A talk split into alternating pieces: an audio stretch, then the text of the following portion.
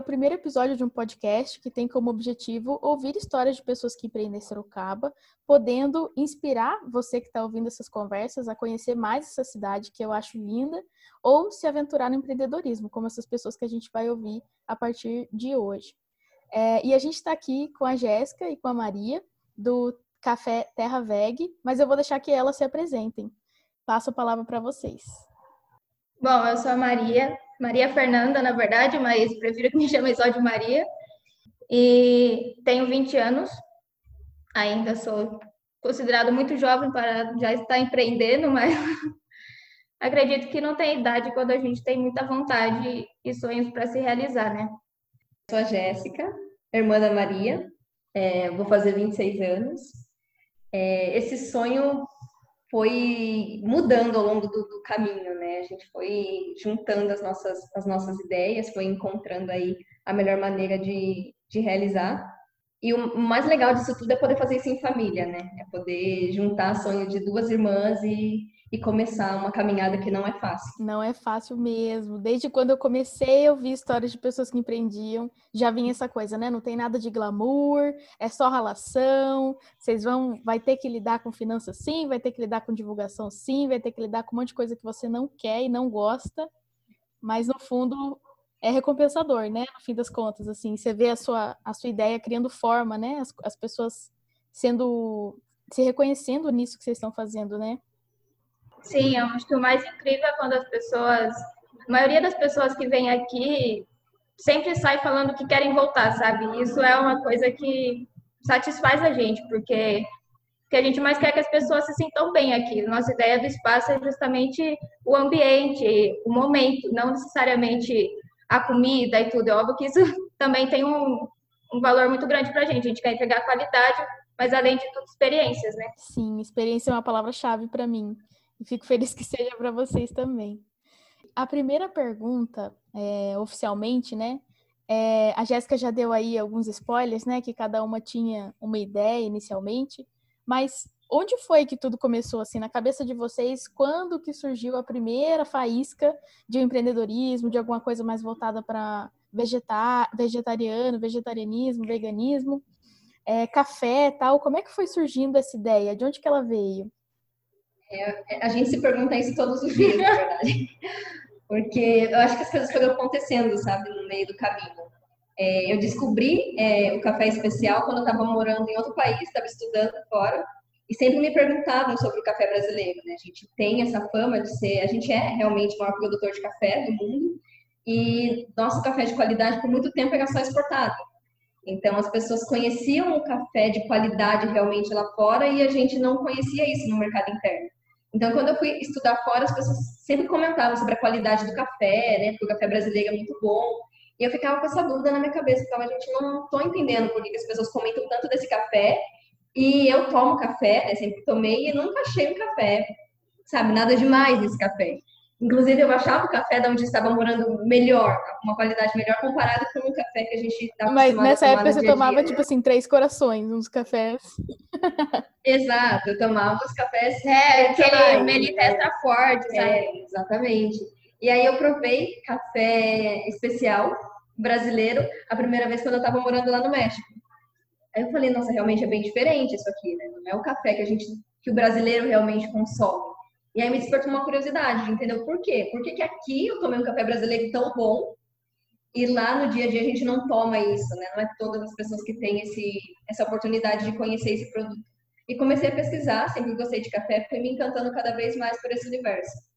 E já estava numa fase me tornando vegetariana nessa época, por questão de saúde, por realmente pela causa animal, que é uma coisa que sempre foi muito importante para mim, né? Sempre gostei muito de bicho, então a consciência, eu acho que quando a gente vai pesquisando, vai se dando conta de algumas coisas, vai vindo, né? O momento de cada um, cada um tem seu tempo, faz da forma que acredita, mas foi uma coisa que chegou junto praticamente. Eu descobri a minha paixão por cafés numa fase que eu estava fazendo essa transição é, para o vegetarianismo. Então, é, a minha irmã, logo que a gente começou a conversar sobre isso, ela também começou a, a pensar né, nessa questão do vegetarianismo e, e, aos poucos também foi deixando a carne, muito por, por uma questão de acreditar mesmo né, na causa, em tudo isso. E foi rápido até, né, a nossa transição. Foi, a gente começou aos poucos, né? Pelo menos tirando a peixe, depois frango e por último a carne vermelha. Mas, na verdade, é o contrário, né? Falei tudo errado aqui. Começamos com a carne vermelha e por último a gente tirou a peixe, enfim. Mas eu acho que é uma mudança que vem aos poucos, uma consciência que vai chegando aos poucos também. Do mesmo jeito que a gente vai se desconstruindo para tantas questões da vida, eu acho que a questão alimentar também tem a ver com isso.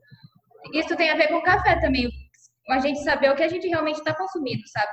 Porque quando a gente começa a entender sobre o café especial, por exemplo, a gente vê que tem todo um processo, um cuidado desde a plantação, sabe? E valorizar realmente toda essa cadeia produtiva, os produtores, quem torra, então tudo tem uma importância.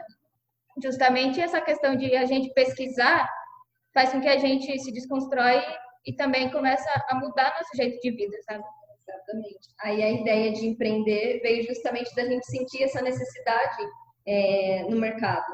Eu frequentava muito, muitos lugares assim lá no México, né? Café bar, é, piano bar. Então tinha o café, tinha essa pegada cultural, né? Tinha muitos lugares que tinha piano, tinha apresentações ao vivo. E eu sentia falta de um espaço assim aqui em Sorocaba. Então quando eu voltei, é, não consegui finalizar meu curso, que eu fui estudar arte, fui estudar teatro, é, acabei não terminando esse curso, mas descobri essa, essa paixão, né, esse novo, esse novo objetivo, digamos assim, uma coisa vai levando a gente para outros, outros caminhos.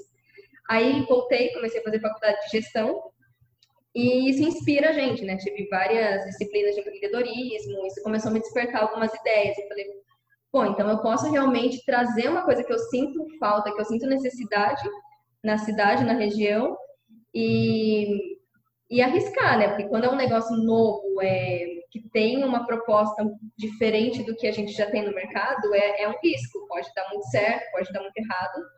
E eu tive né, a felicidade de ter uma família que acreditou nessa ideia, que comprou essa ideia, acreditou e, e foi trabalhando junto para isso acontecer. É engraçado porque se as pessoas perguntam, por exemplo, o que a gente estudou, ninguém vai imaginar que a gente vai acabar abrindo um negócio de alimentação, um café, porque a gente sempre teve no meio da arte, assim, sabe?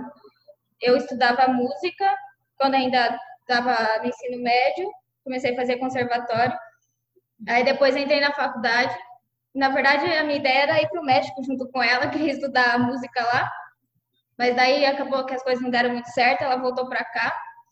E eu me senti obrigada a começar alguma faculdade, né? Todo mundo se sente com essa obrigação, apesar de não deveria existir, né? Aí eu fui tentar buscar um, um caminho que eu me identificasse pelo menos um pouco. E aí eu queria fazer produção fonográfica, aí acabei indo para o audiovisual, é parecido também. Eu estudei audiovisual por dois anos e ela foi estudou teatro, é atriz formada E depois estudei gestão de turismo, tem muito a ver. em alguns momentos se encontram, né? Em algumas coisas. E aí a gente juntou todas essas ideias e, e vamos vendo, né? O que, que vai caminhando, né? A parte de, de fotografia, de vídeo do, do, curso dela contribui muito para o negócio, de gestão também, o curso que eu fiz também, essa parte de gestão, de empreendedorismo, parte financeira, marketing. marketing tudo isso a gente acaba trazendo hoje para o nosso dia a dia, né? É, a gente quis juntar tudo, na verdade, tudo que a gente ama e o que a gente quer fazer dentro de um único negócio. O que mais complicou, na verdade, é que a gente queria como conceito trazer, além do café especial e da alimentação vegetariana vegana, a parte cultural. Então, a gente pretendia fazer muitos eventos, música ao vivo, palestras, workshop, muitas coisas assim, mas por conta da pandemia isso não é possível, né?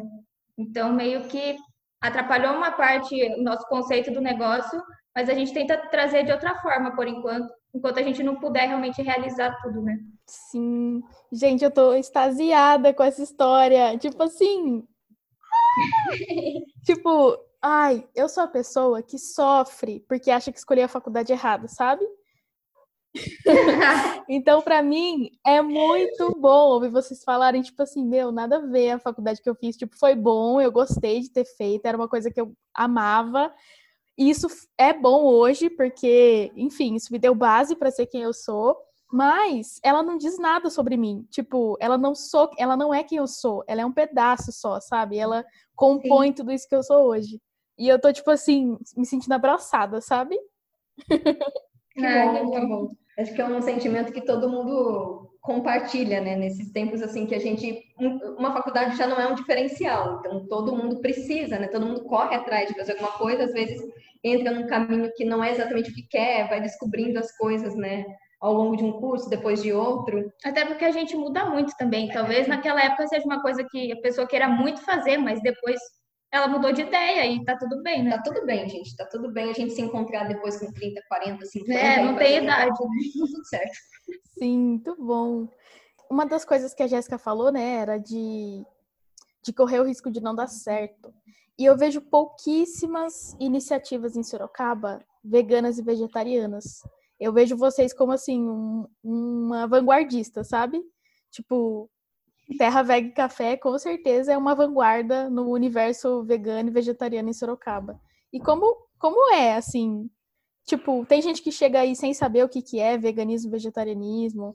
Tem gente que, que, tipo, se espanta porque no cardápio não tem nada com carne. Como é que é essa relação de, de ser vegano e vegetariano, um, um espaço como esse em Sorocaba?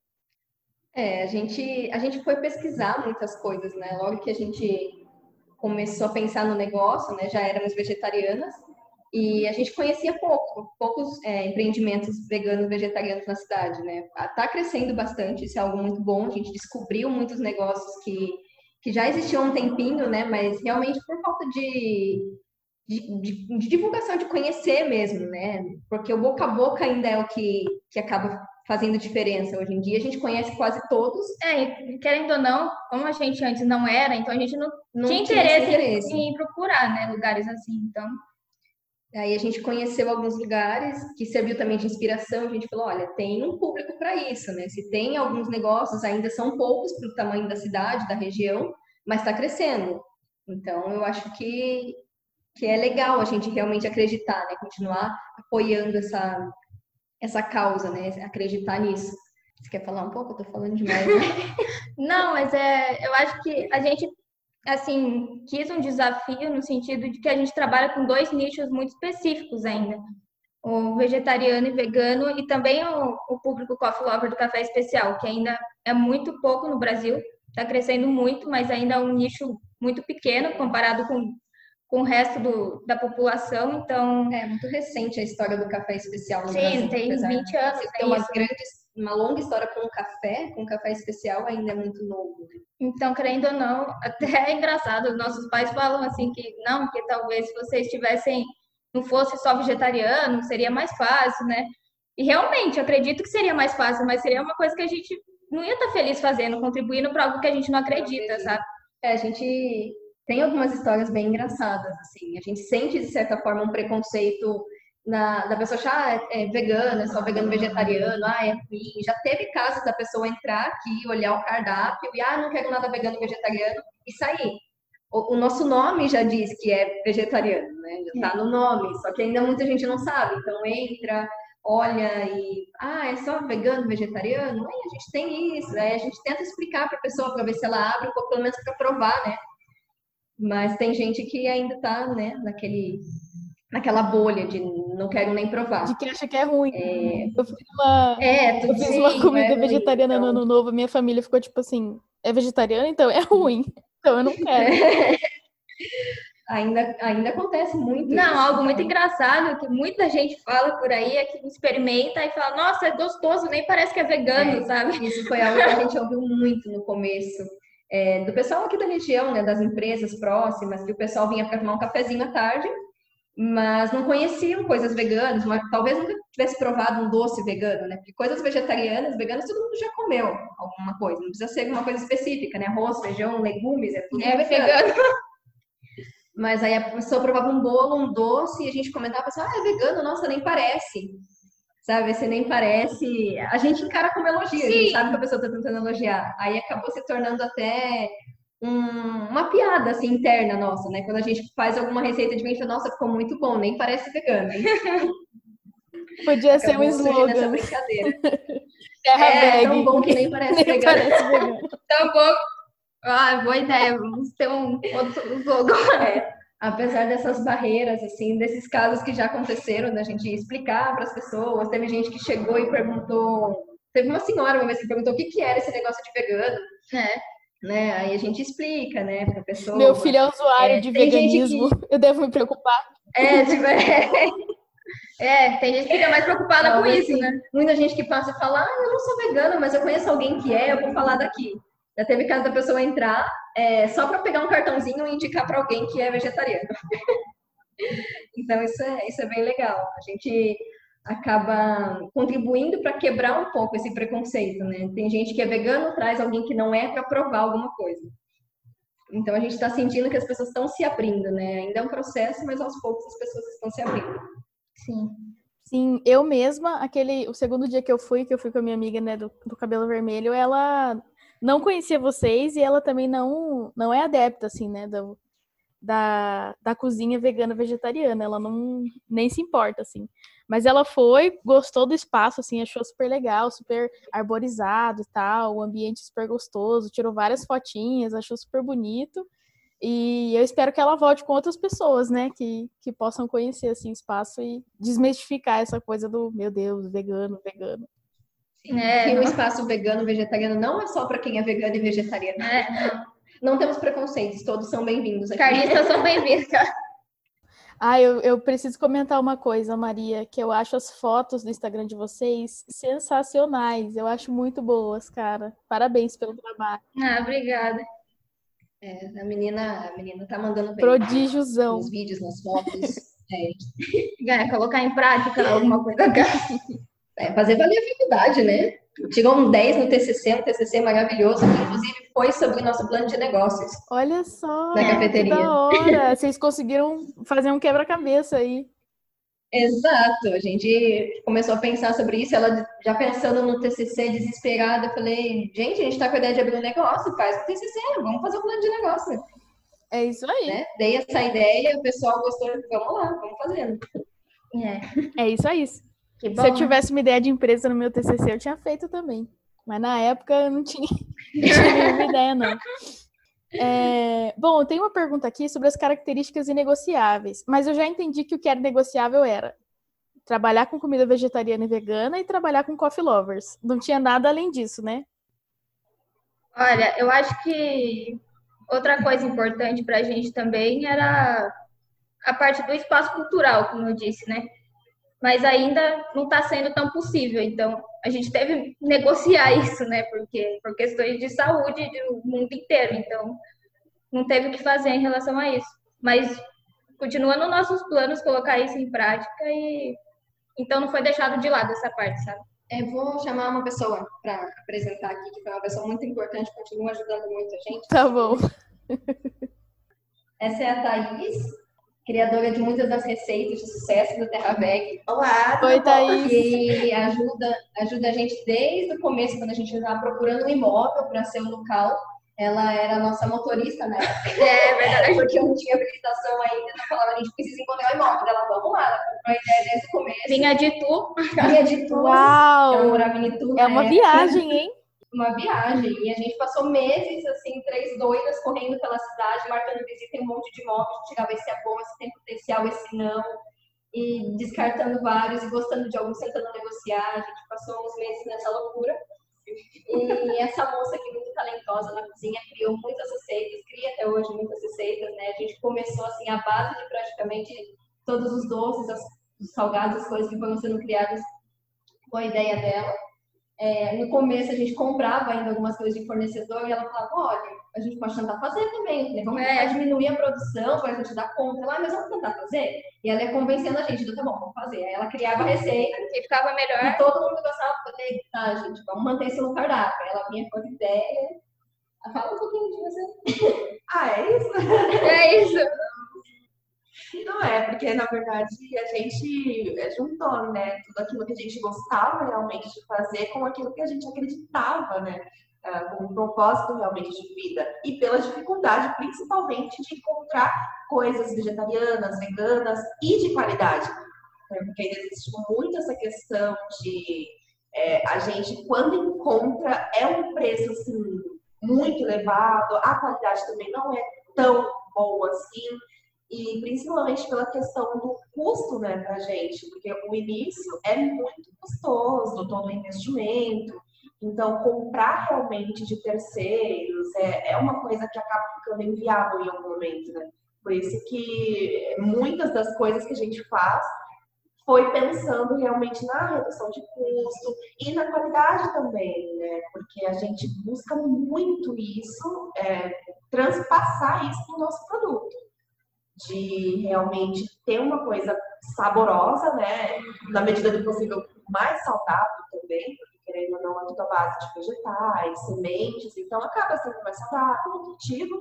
E também é uma coisa que que vai conquistando o coração das pessoas que ainda não, não conhecem ou que ainda não gostam, né? Então, isso. É... Ela é a vegetariana mais velha da turma, né? mais tempo sendo vegetariana. Quanto tempo já? Sim, eu acho que já são nove anos. Uau! Nove anos. Muitas receitas nessa cabeça, Muitas hein? receitas. É. Sim, bastante receita. Isso foi uma coisa que na verdade, quando eu comecei, né, no vegetarianismo, eu já tinha essa dificuldade de conseguir a substituição, né? Porque a gente ainda tem essa ideia meio de que precisa substituir aquela alimentação por algo semelhante, não necessariamente. Mas como eu tinha já essa vivência aí de muitos anos com a culinária e tal, eu quis trazer um pouco do, do paladar, né, daquilo que a gente mais gosta, que não é de origem vegetal, para dar aquela. É, para ser mais fácil a transição, digamos assim. Porque quando a gente começa, né, as duas elas acho que tem mais ou menos um ano e pouquinho, quando a gente começa é tudo muito difícil. E eu senti isso lá no início, né? Não vou revelar a minha idade, mas quando eu comecei realmente no vegetarianismo, eu sentia muita falta dessas coisas assim, saborosas, porque é, é sempre quando você deixa carne, é sempre tudo muito com queijo e não tem muitas variedades, assim, sabe? Então eu quis trazer realmente essa minha vivência de muito vegetal para esse sabor realmente do não precisar só do queijo que existem outras opções. Entre eles o queijo vegetal. Exatamente. Eu ainda tô aprendendo a usar tempero. Que, tipo assim, quando eu comia carne, era só é, pimenta do reino e sal, né? Tava top. Mas hoje eu tenho um monte de tempero ali que eu nem uso ainda, que é cúrcuma, páprica picante, páprica defumada, lemon pepper, um monte de coisa lá que eu ainda nem sei como é que usa.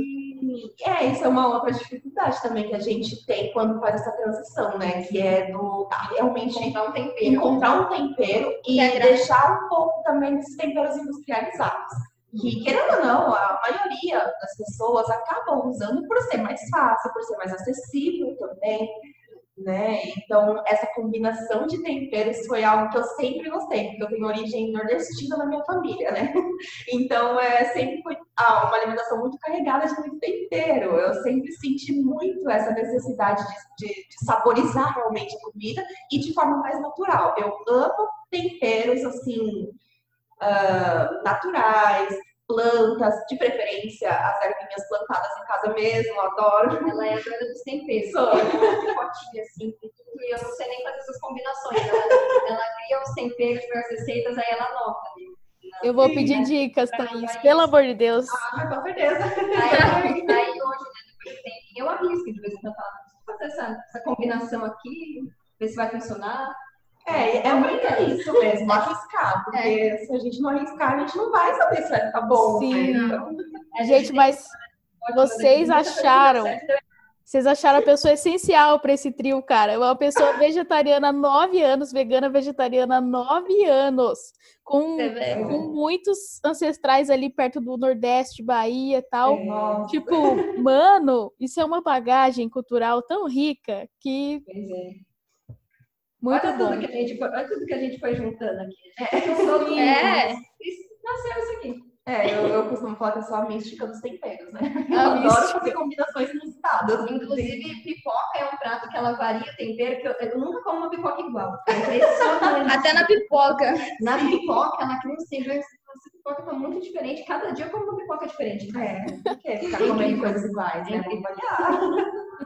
Muito bom. Aproveitar que vocês estão todas juntas, eu queria é, saber, assim, pode ser uma passagem rápida, de como é que vocês escolheram esse imóvel aí, que é um imóvel super, tipo, até pelo que vocês estavam falando, né, do, da parede de tijolo e tal, parece ser uma casa super antiga, assim, que foi reformada e tal, repaginada, mas fica num bairro super legal de Sorocaba, super bom, né, assim, inclusive tem, tem poucos empreendimentos, os poucos que tem são muito são muito voltados para pessoas de classe A, classe B, né? Tipo, Chico Rosa fica aí do lado, sorveteria Dolomite, que também não é assim muito muito acessível. Então, como é que vocês foram parar aí?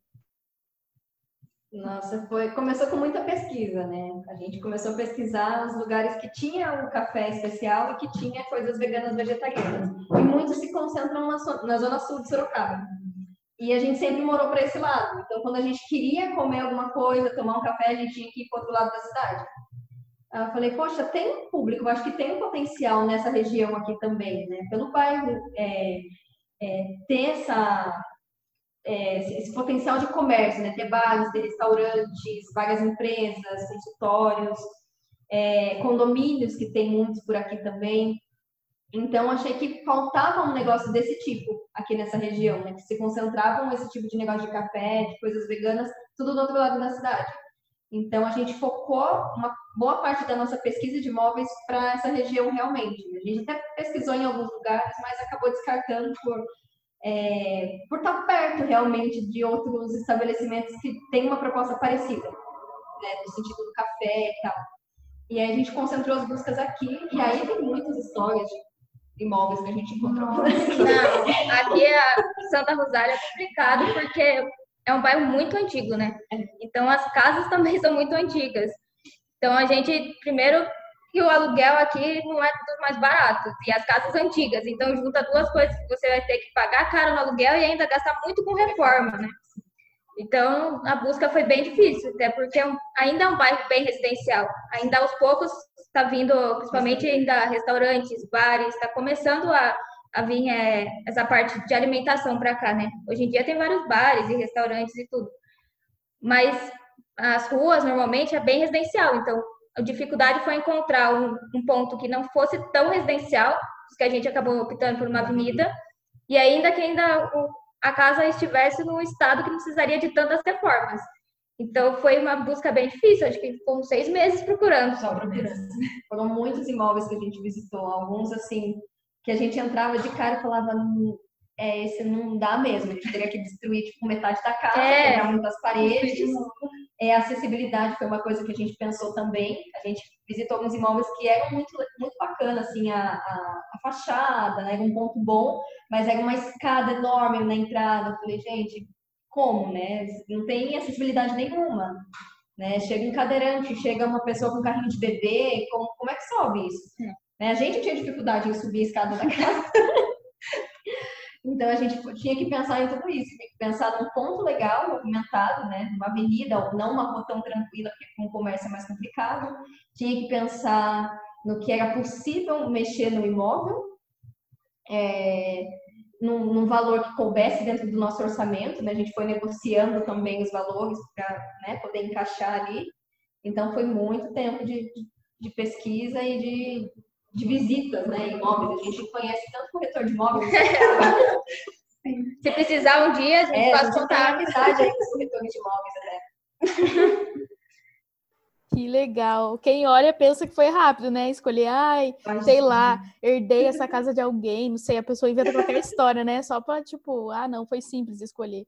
Mas daí e essa casa a gente não tinha nem visto. Essa casa, a é. história foi mais engraçada ainda, porque a gente foi ver um outro imóvel aqui perto, aí esse mesmo corretor comentou dessa casa. Ele falou, ah, tem uma casa ali na avenida, vocês já viram? A gente tinha passado na frente dessa avenida várias vezes e viu a placa. Só que a gente olhava e falava, ah, não sei, né? Ela tem uma cara muito residencial, porque quando a gente alugou tinha realmente portões na frente, era bem residencial a fachada. A gente passou e nem deu muita importância para essa casa. E aí ele comentou que tinha um imóvel aqui na avenida e falou, ah, vocês não querem passar para dar uma olhada? A gente passou na frente e falou, ah, legal, não custa, né? né? Não custa, vamos agendar uma visita. Aí a gente entrou, no dia que a gente entrou aqui, começou a olhar o espaço, a gente olhou uma para cada outra, eu acho que é esse. Aí todo mundo se olhou e é esse. Deu match, né? Deu match.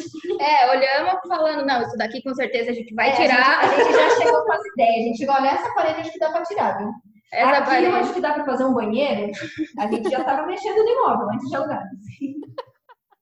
Ai, ai. Bom que o que o cara que foi levar vocês já tava, né? Poxa, fechei o negócio aqui Já despretensiosamente. pegou, já pegou a nossa visão. É, né? Não, ele queria, ele chegava em alguns imóveis assim, falava, a casa estava destruída. Ele falou, mas pensem, ó, visão empreendedora, você destrói tudo É, e então, constrói algo do zero. Você tem que visualizar o potencial aqui do espaço, gente. Realmente, é que a gente não tem um orçamento. E nem o tempo para isso. potencial tem, né? A gente só não tem É tipo, Não. É tipo aquela frase do Rei Leão, né? Olhar além do que você vê. É, né? Vocês olharem- A gente até via, se a gente tivesse triplo de orçamento, talvez até É, com certeza. pudesse acontecer. Sim, muito bom. E agora vou para uma. Acho que, é- acho que a gente já fez várias perguntas já, mas é, queria saber qual foi ou qual está sendo ainda, né, o, o, o maior desafio de vocês em manter o, o Terra Veg funcionando, assim. Qual, qual tem sido o maior desafio? Nossa, vamos escolher qual é o maior, porque são tantos. Acho que a pandemia não conta, né? A pandemia não conta, porque é um desafio para todos. Eu acho que encontrar realmente o nosso conceito, assim, a nossa identidade, que a gente teve que mudar. Né? Como a gente comentou, a gente pensou num espaço também cultural, para a pessoa vir passar muito tempo aqui, a gente ter eventos, é, música ao vivo. É, então, a nossa dificuldade foi encontrar um novo caminho, continua sendo, nossa, como é que a gente vai atrair as pessoas, como é que a gente vai colocar a nossa ideia, fazer as pessoas entenderem a nossa ideia, o nosso conceito, no momento que a gente não pode fazer isso. Então, acho que o nosso desafio sempre foi esse, desde que a gente começou praticamente, né? Fazer as pessoas é, entenderem realmente a nossa proposta. E no momento a gente não conseguiu nem colocar a nossa proposta realmente em ação, né?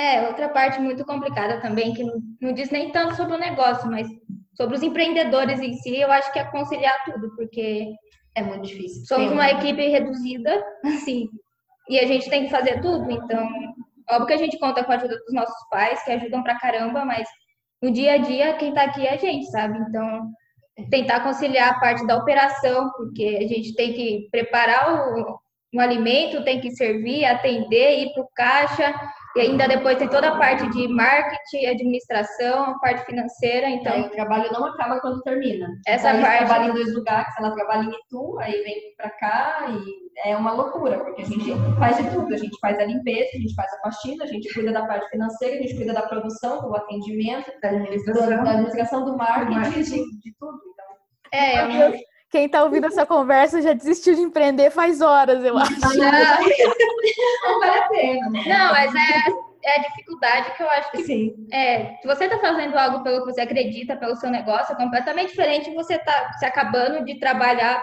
por um Uhum. negócio que não é seu. Então, a satisfação é muito maior, né? É assim, todos esses desafios valem muito a pena quando você está fazendo o que você gosta, né? É, a dificuldade do empreendedor quando a gente começa um negócio assim pequeno é justamente porque a gente não tem recursos, né, para contratar uma grande equipe. Diferente quando uma pessoa que tem realmente um grande capital para investir e já começa a contratar uma pessoa para o caixa, duas, três para a cozinha, né? É diferente, né? A pessoa só fica ali fazendo uma parte administrativa, é mais tranquilo. Sim, mas eu Agora, a acho que isso traz também brasileiros eu acho que isso traz também um valor para vocês, assim, de inovação, de criatividade, de, de reduzir é, custos, né? Tipo, de, de manter as coisas girando com o mínimo possível, de otimizar energia, tempo. E eu acho que isso é, isso é se pá, uma, uma das maiores proezas do empreendedor brasileiro. O brasileiro, ele empreende na necessidade, na verdade. Então, essa é a maior dificuldade, né? porque ele tem que fazer tudo, às vezes não teve tanto tempo, né, para preparar aquilo, para estudar realmente, acaba indo na necessidade, precisa abrir um negócio, então vamos lá. E, e vai indo muito bem, né, apesar de todas as dificuldades que a gente tem no Brasil para empreender ainda, é, o brasileiro faz acontecer, né? a gente vê muitos negócios abrindo todos os dias e empreendedorismo feminino está crescendo muito, é muito legal ver cada vez mais mulheres abrindo seus negócios, acreditando, né, tendo sua própria renda, indo atrás realmente do que quer e com todas essas dificuldades, né? Porque a gente tem que cuidar da casa, cuidar dos filhos, dos gatos, dos cachorros, né, dos filhos. É, e tem que manter o negócio. Então, não tem jeito, que continuar estudando, continuar pesquisando, se atualizando. E é uma loucura, mas vale a pena. É, se a gente pudesse pedir um, assim, um desejo, seria ter mais horas por dia, porque É, que o dia otimizar o tivesse tempo não é Umas fácil. 50 horas dava para organizar um pouco melhor, assim, pelo menos para dormir, né? Umas coisas, coisas básicas que precisam ser feitas. Eu tô rindo, mas é de desespero. Muito bom. A próxima pergunta é sobre boas práticas que mantém, que vocês acreditam que mantém o Terra Veg funcionando assim e mantém vocês ativas. Quais vocês acham que são as boas práticas? Eu acho que pega muito a questão do atendimento. É, sim. Isso é uma coisa que a gente valoriza muito, atendimento, porque a gente no Brasil ainda é muito mal atendido, sim. Muito, e Muitos a, gente- a gente se sente muito mal sendo mal atendido e, obviamente, a gente não quer atender mal as pessoas. Independente se você teve um dia ruim ou não, outra pessoa não tem nada a ver com isso, né?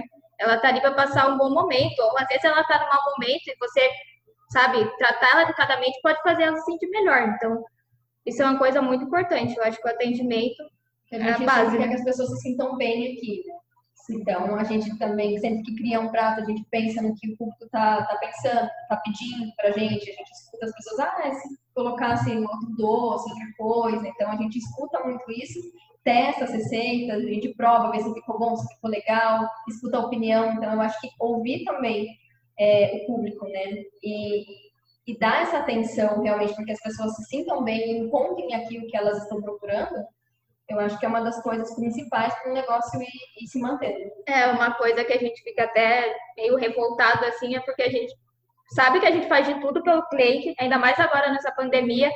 A gente atendia domingo, vários horários a gente atendeu as pessoas assim, levando para lugares longe pra caramba, sabe? 12, 13 quilômetros de distância, a gente fazia entrega. E quando a gente é mal atendido, às vezes até por fornecedor que a gente já teve tudo, a gente fala, meu, como que a pessoa pode simplesmente não se importar com o cliente, sabe? Como se estivesse fazendo um favor. Na verdade, não. E também eu acho que outra boa prática que a gente tenta colocar em, em prática é a questão da sustentabilidade. Ainda é muito difícil ser 100% sustentável, a gente sabe, até parte do café a gente ainda descarta muito filtro, essas coisas. Mas nas embalagens, pelo menos, a gente, isopor a gente não, não usa. A gente sempre tenta pensar nisso, né? Quando a gente vai comprar embalagens por delivery, a gente sempre busca o mais sustentável possível, que é, a gente pode fazer a nossa parte, né? Para colaborar.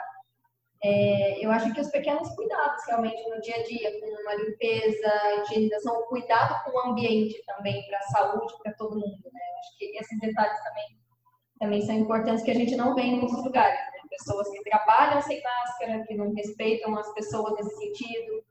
Então, É, só de não estarem respeitando, a não poder abrir, não poder fazer as coisas, muita gente não está nem aí, as pessoas estão se aglomerando. Eu acho que isso não é, seria, viria se considerar boas práticas, né? De se considerar o mínimo, né? sim. Na faculdade, eu fiz relações públicas, né? Aí na faculdade as pessoas colocavam como diferencial das coisas qualidade, né? E aí a minha coordenadora de curso falava: qualidade é o mínimo que você tem que dar. Você não pode colocar isso como diferencial nunca. Nunca. Exatamente. É, o mínimo seria que todo mundo respeitasse né, as regras, os horários, né, o uso de máscara e essas coisas que infelizmente a gente não vê por aí. É, é bem triste, realmente. A gente às vezes acompanha é, outros negócios nas redes sociais, vários, de vários ramos, de vários tipos, a gente fala, nossa gente, mas um cuidado básico ali, né, que o dia está acontecendo não está. Então, assim, a gente também, como público desses lugares, a gente observa.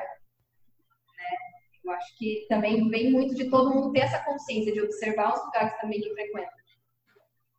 Sim. Ai, é, é que infelizmente a gente fica meio que na mão de quem é que tá por trás desse negócio, né? Dessa marca, dessa, dessa, dessa postura toda. Mas é, vocês estão fazendo de vocês, as pessoas que estão indo até aí sabem que vocês estão fazendo certo. E essa é a parte que mais importa no fim das contas. É, eu tô indo para a última pergunta já, então Thaís, se quiser ficar, vai ser super bem-vinda. Você pode, pode matar sua aula, eu deixo. Tá gravada depois, não tem problema. Mas é uma pergunta sobre dicas, né? Tipo, é, um, uma das coisas desse podcast, assim, é inspirar as pessoas a conhecer outros lugares também, né? De, de Sorocaba. Mas é, também, de repente, despertar essa coisa, né? Do, poxa, eu tenho uma ideia, eu gostaria de empreender, eu tenho medo. A minha família já quebrou por causa disso, algum parente já quebrou por causa disso. É, mas eu queria saber de vocês três dicas para quem gostaria de, de empreender. É só três, então vamos pensar Só três? É uma de cada. Ah, uma dica importante é que para você ser conhecido, você tem que ser visto. E isso é uma coisa que a gente ainda está batalhando muito em ser visto, porque, por exemplo, tem muita gente aqui no bairro que está na rua de trás que passa e não presta atenção que a gente existe, sabe? Então, eu acho que a dica principal é, não principal, né, mas uma das principais é você realmente investir em divulgação e marketing, porque Quem não é visto não é é, tem muita gente que, empreendedor ainda, ainda pequeno empreendedor, que acha que marketing é uma despesa, mas na verdade é um investimento. Então, você precisa realmente investir nisso, porque não adianta nada você economizar e não ter gente dentro do seu estabelecimento consumindo. Então, eu acho que o importante é fazer realmente um, um plano de marketing e, e traçar, assim, as metas que você precisa alcançar para para conseguir trair pessoas para o seu estabelecimento. Não, eu acredito assim que o principal também é a qualidade. Você ter um produto de qualidade é assim, além do, de todos os outros, de, to- de todas as outras necessidades, porque, é, por exemplo, se você tem um negócio ali muito bonito, muito bem apre- apresentável, é, atinge um público muito bom, e aí o seu produto de fato não tem aquela qualidade esperada, né? Acaba sendo até uma, não diria uma propaganda enganosa, mas É uma quebra de expectativa, né? Sim, uma quebra de expectativas, porque a pessoa ela vai, né, realmente com aquele entusiasmo, nossa, poxa, um lugar legal pra gente ir e tal, e chega lá, não é bem recebido, é, a qualidade do, do atendimento não é, não é assim tão boa, a qualidade do produto também não é tão boa, então aquilo acaba dando uma certa decepção, né? E querendo ou não, boca a boca é aquilo que pode tanto erguer quanto derrubar um negócio. Então, se a gente oferece uma qualidade assim de uma, de uma experiência é, boa, né, digamos assim, a pessoa ela vai voltar. Ela, com certeza ela vai voltar. É, eu- tenho uma história, assim, só para complementar o que você falou, às vezes a qualidade do seu produto perde para a qualidade do seu atendimento. Tem uma história da minha mãe, que ela foi numa lanchonete aí, dela reclamou do hambúrguer, assim, reclamou tipo assim, cara, não, gostei, sabe? Tá faltando uma coisa aqui, outra ali, será que dá para refazer? Ou sei lá, não era o que eu esperava. E o, o, dono da hamburgueria brigou com ela, assim, tipo, fez ela se sentir mal, envergonhada, assim, ela ficou muito mal. Então, às vezes, o seu atendimento vai pecar para a qualidade do seu produto, né? Então, tem que estar atento a tudo isso. É, então, exatamente a questão do, do atendimento, se você, sei lá, às vezes acontece, errou, sei lá, alguma coisa no tempero, alguma coisa assim, mas se você sabe como recompensar seu cliente por isso, sabe, aquilo vai valer mais, ele vai lembrar de que ele foi recompensado. Teve casos aqui de, às vezes acabou um produto em estoque, o cliente tinha pedido, e a gente explicou que tinha acabado e tudo, e a gente mandou um brinde, alguma coisa assim, sabe, para para se desculpar realmente, porque acho que isso, essas pequenas atitudes fazem a diferença também para os clientes. É a pessoa saber que ela realmente é importante, né? Que cada cliente é importante, que às vezes erro acontece, sempre vai acontecer, né? Ninguém é perfeito, vai acontecer um erro num prato, numa montagem, uma coisa que vai errado, é, ou que acaba o produto em estoque, você não consegue atualizar no cardápio, essas coisas é normal, acontece em qualquer estabelecimento. Eu acho que a postura, o jeito de você lidar com isso, de explicar isso para o cliente, de, de compensar, né, dependendo da situação que tiver acontecido, é o que vai fazer esse cliente continuar sendo seu cliente. Então, é a qualidade em todo esse sentido, né, em todos esses detalhes. Nossa, eu acho que para complementar tudo isso é a coragem, né? É não ter medo realmente de, de enfrentar as coisas, porque sempre vai haver desafio, sempre vai ter aquela pessoa com uma história de que não deu certo. Eu tenho amigos com histórias de, de de que não deu certo o empreendimento. Sim. Inclusive, tinha convidado ele para ser um dos sócios e ele ficou com muito medo, né? Porque ele tinha uma história recente de um negócio que não, não, não funcionou. E a mãe mesmo, né? A mãe dela também teve uma história assim na família, então, né? A história da mãe dela. Então, a gente escuta muito isso. Então, eu acho que é acreditar. É, vai haver risco, sempre todo negócio tem risco, tem desafios. Eu acho que é você se preparar, é estudar né, o mercado, o que você quer fazer, ter um mínimo de preparo de, de conhecer um pouco de administração, de finanças, pra, porque você vai lidar com isso, gostando ou não gostando, é, faz parte do empreendimento. É uma coisa importante que eu acho que para todo empreendedor é que independente se você quer abrir um negócio, sei lá, de sorvete, mas você não entende nada de sorvete, você só vai administrar. Eu acho que você precisa entender pelo menos um pouco de tudo Sim, do que você está dentro do seu negócio, sabe? Mesmo que você vai ter um sócio que entenda mais que você de uma outra Sim. parte do negócio, mas você tem que saber um pouco de tudo. Eu acho que uma das dicas seria essa, é ter o conhecimento do negócio que você quer, quer empreender. E acreditar também, né? Porque se você não acredita no produto que você está fornecendo, você não vai passar essa credibilidade também. Acreditar então, na sua ideia. Exatamente. É isso aí. Entendi, passou de três, né? É, já. Já não sei quantas foram já. Muito bom. Eu tenho certeza que ninguém vai reclamar de ter mais de três. Gente, olha, já faz uma hora que a gente está conversando aqui. Eu queria muito agradecer a vocês, especialmente essa participação especial aí da Thaís, né? Que vai ser puxada lá pela Jéssica. Mas obrigado pela presença de vocês, pela assim presença presença emocional mesmo, né? Por toda essa essa energia que vocês trouxeram. Eu gostei muito e eu espero que quem quer que esteja ouvindo a gente também curta muito.